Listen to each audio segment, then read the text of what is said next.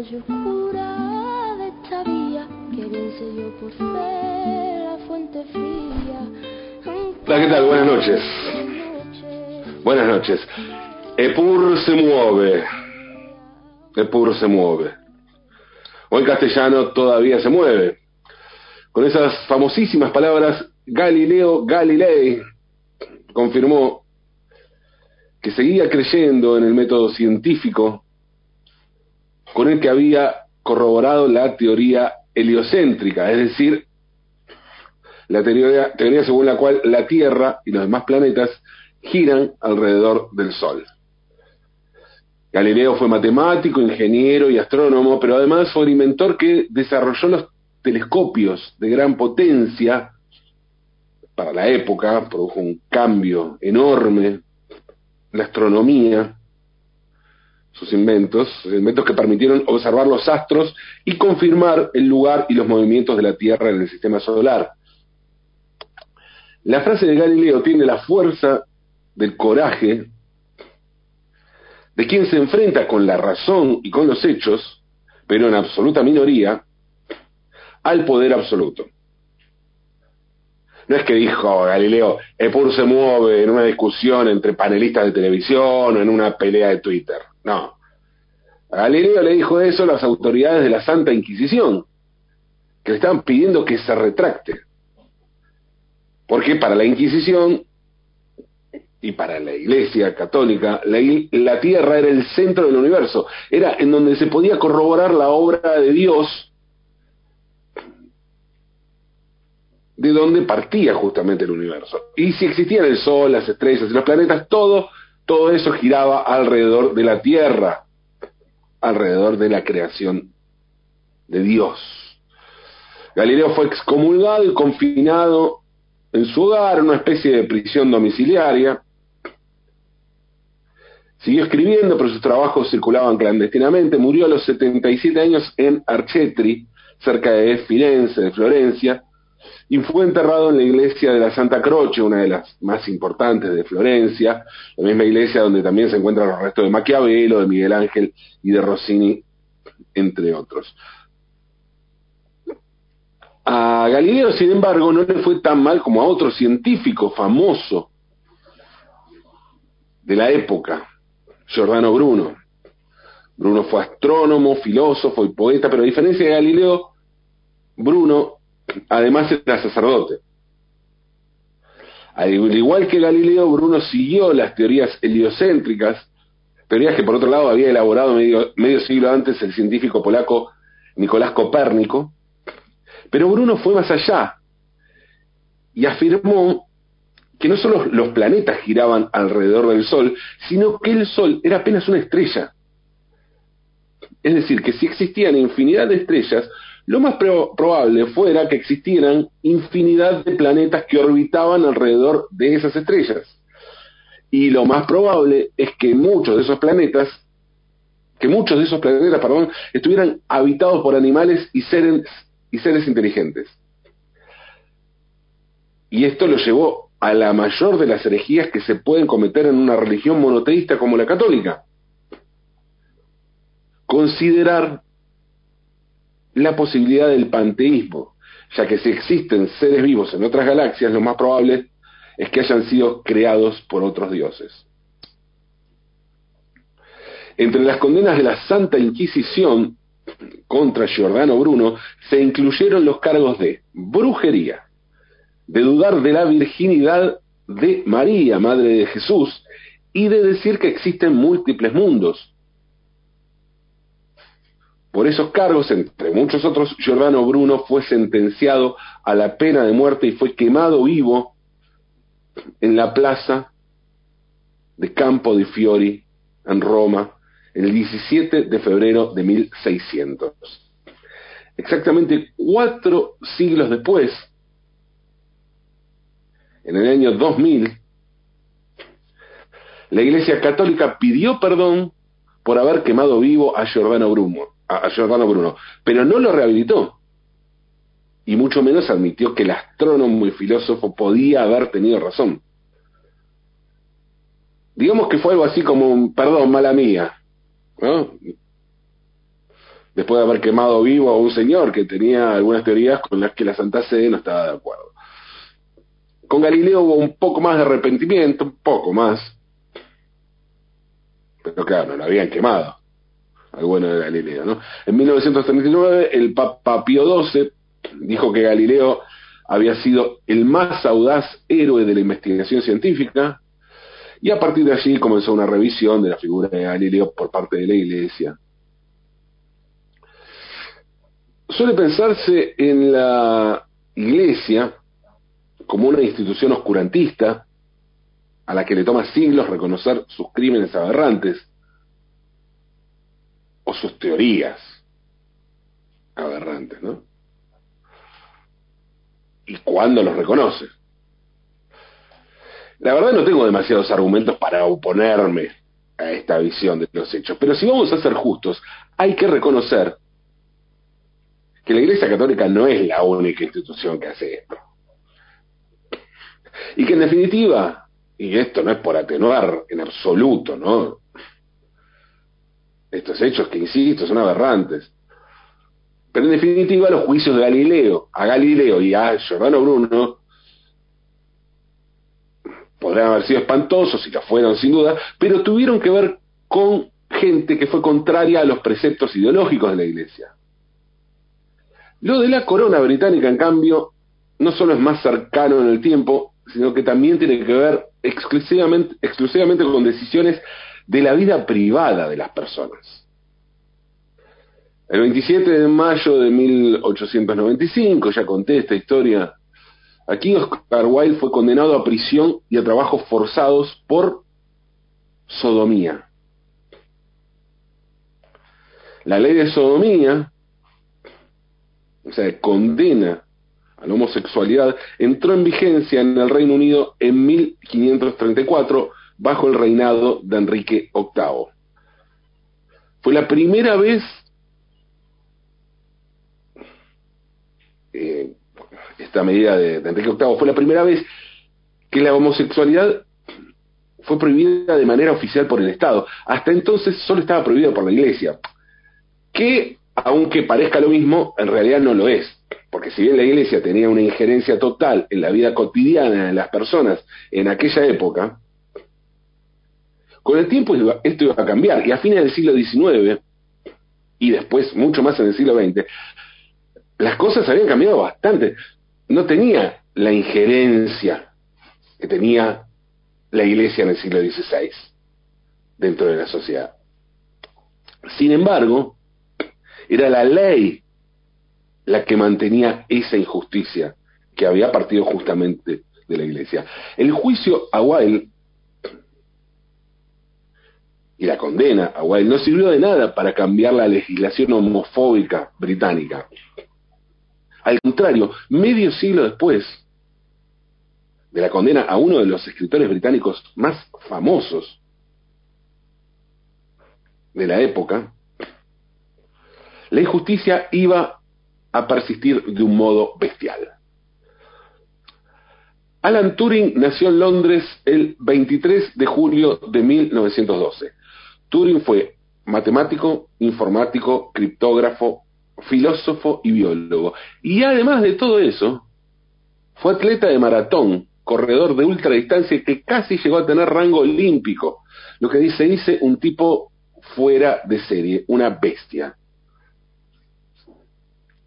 Su afición por los deportes la desarrolló durante la huelga de 1926 cuando tenía que recorrer a diario 100 kilómetros en bicicleta para ir a la escuela. Y en cambio su pasión por la ciencia y el conocimiento la desarrolló mucho antes. A los ocho años, a los ocho años Alan Turing, atraído por la química, diseñó un pequeño laboratorio en su casa.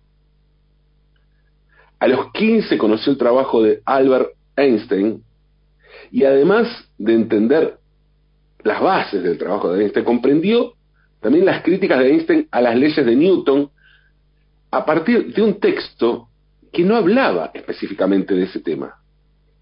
Lo hizo siguiendo sus propias deducciones. En la escuela era un alumno brillante, allí conoció a Christopher Morcom, su primer gran amor y la primera persona que confió plenamente en él, porque Turing era un alumno brillante, pero no era muy bien visto en la escuela. los profesores le tenían cierto celo, porque era genial el tipo, sabía incluso más que ellos, o lo consideraba una competencia, pero además era muy crítico Turing del sistema educativo. Em, se enamoró de Christopher Morcom, pero cuando estaba por terminar la escuela, a los 18 años, Christopher murió. Y esto le provocó una fuerte crisis existencial a Turing, que se volvió ateo. Turing es considerado uno de los padres de la ciencia de la computación y precursor de la informática moderna. Creó la máquina de Turing con la formalización de los conceptos de algoritmo y computación. Formuló la tesis de Charles Turing en 1936, cosa que no podría explicar porque no soy científico ni entiendo nada del tema, pero que parece son consideradas cruciales en la ciencia hoy. Un día después de la declaración de guerra por parte de Gran Bretaña en septiembre de 1939, en la Segunda Guerra Mundial, Turing fue convocado al Servicio Británico de Descifrado. Las 9.000 personas que trabajaban allí en ese momento se dedicaron a intentar interpretar las comunicaciones alemanas cifradas en código Morse. Los alemanes eh, hacían sus comunicaciones a través de una máquina llamada Enigma. Los integrantes del equipo liderado por Turing a través de ecuaciones y cálculos, encontraron pautas en los mensajes con, con lo que pudieron detectar una pequeña parte del funcionamiento de los mensajes. Sin embargo, no podían descifrarlos. Fue entonces cuando Turing se preguntó, ¿y si para luchar contra una máquina como Enigma y si se falta otra máquina? Y entonces diseñó la máquina Bomb. Y con eso pudieron descifrar los mensajes alemanes. Los trabajos dirigidos por Turing fueron determinantes para cortar la guerra. Algunos historiadores afirman, afirman incluso que gracias a Turing, la duración del conflicto bélico se acortó dos años y de esa manera, son cálculos, ¿no? Pero de esa manera se pudo salvar 14 millones de vidas. Tras la guerra, Turing diseñó una de las primeras computadoras electrónicas, programables, digitales, en el Laboratorio Nacional de Física del Reino Unido y poco tiempo después construyó otra, otra de las primeras máquinas en la Universidad de Manchester. Y después se puso a investigar en el campo de la inteligencia artificial, donde es conocido sobre todo por la, por la prueba de Turing, que creó en 1950 un criterio según la cual puede juzgarse la inteligencia de una máquina si sus respuestas en la prueba son indistinguibles de las de un ser humano. En 1952, Alan Turing estaba trabajando en la cibernética, algo que recién se creaba, cuando sufrió un robo en su casa. Arnold Murray, un amante de Turing, ayudó a otro tipo a entrar en la casa, un cómplice él, a entrar en la casa del científico para robar, robarle a, Turing. Turing entonces fue a la policía a hacer la denuncia y durante la investigación policial saltó. La policía empezó a sospechar y Turing reconoció, saltó que era homosexual y, Turing reconoció que era homosexual. ¿Para qué? Lo que había sido una denuncia por un robo pasó a ser una denuncia contra Turing. Se le imputaron los cargos de indecencia grave y perversión sexual, que son los mismos que le habían imputado 50 años antes a Oscar Wilde. La condena le dio a Turing dos opciones. Ir a la cárcel o someterse a una castración química. Turing eligió la segunda y recibió inyecciones de estrógenos y hormonas para reducir su libido. El tratamiento, ¿sí? Tratamiento. La tortura. Pero era considerado un tratamiento para las leyes británicas. El tratamiento, este, todas las comillas del caso, duró un año y le produjo a Alan Turing una gran alteración física, aumentó muchísimo de peso, le crecieron los pechos y sufrió, tal como se planeaba, como lo planeaba, como planeaba este tratamiento, sufrió disfunción eréctil. En una carta de esa época a un amigo, Turing escribió en forma de falso silogismo una reflexión relacionando el rechazo sexual que provoca la homosexualidad con el desafío intelectual que supone demostrar la posibilidad de inteligencia en las computadoras. El silogismo decía lo siguiente. Uno, Turing cree que las máquinas piensan. Dos, Turing se cuesta con hombres. Tres, ergo, las máquinas no piensan. A Turing obviamente le preocupaba que los ataques a su persona pudieran oscurecer sus investigaciones sobre la inteligencia artificial. Dos años después del juicio, en 1954, Turing murió tras comer una manzana envenenada, más bíblico, imposible el asunto. Aún hoy no se sabe si fue suicidio, asesinato o simplemente un descuido. La mm, ley de sodomía fue derogada en Inglaterra recién recién, o sea, así como no había servido lo de Oscar Wilde para revertir esto, tampoco el impacto enorme que tuvo un tipo que había sido héroe de guerra, que había salvado a Gran Bretaña, ni siquiera eso tuvo el impacto como para revertir esta situación. Y recién fue derogada 15 años después, en 1967. Esto en Inglaterra, porque en otros lugares del Reino Unido, como en Escocia, se derogó recién en 1979, y en otros países del Commonwealth, la comunidad británica, como Jamaica, que es independiente, pero reconoce aún hoy como máxima autoridad a la reina de Inglaterra, todavía, todavía la ley de sodomía continúa vigente.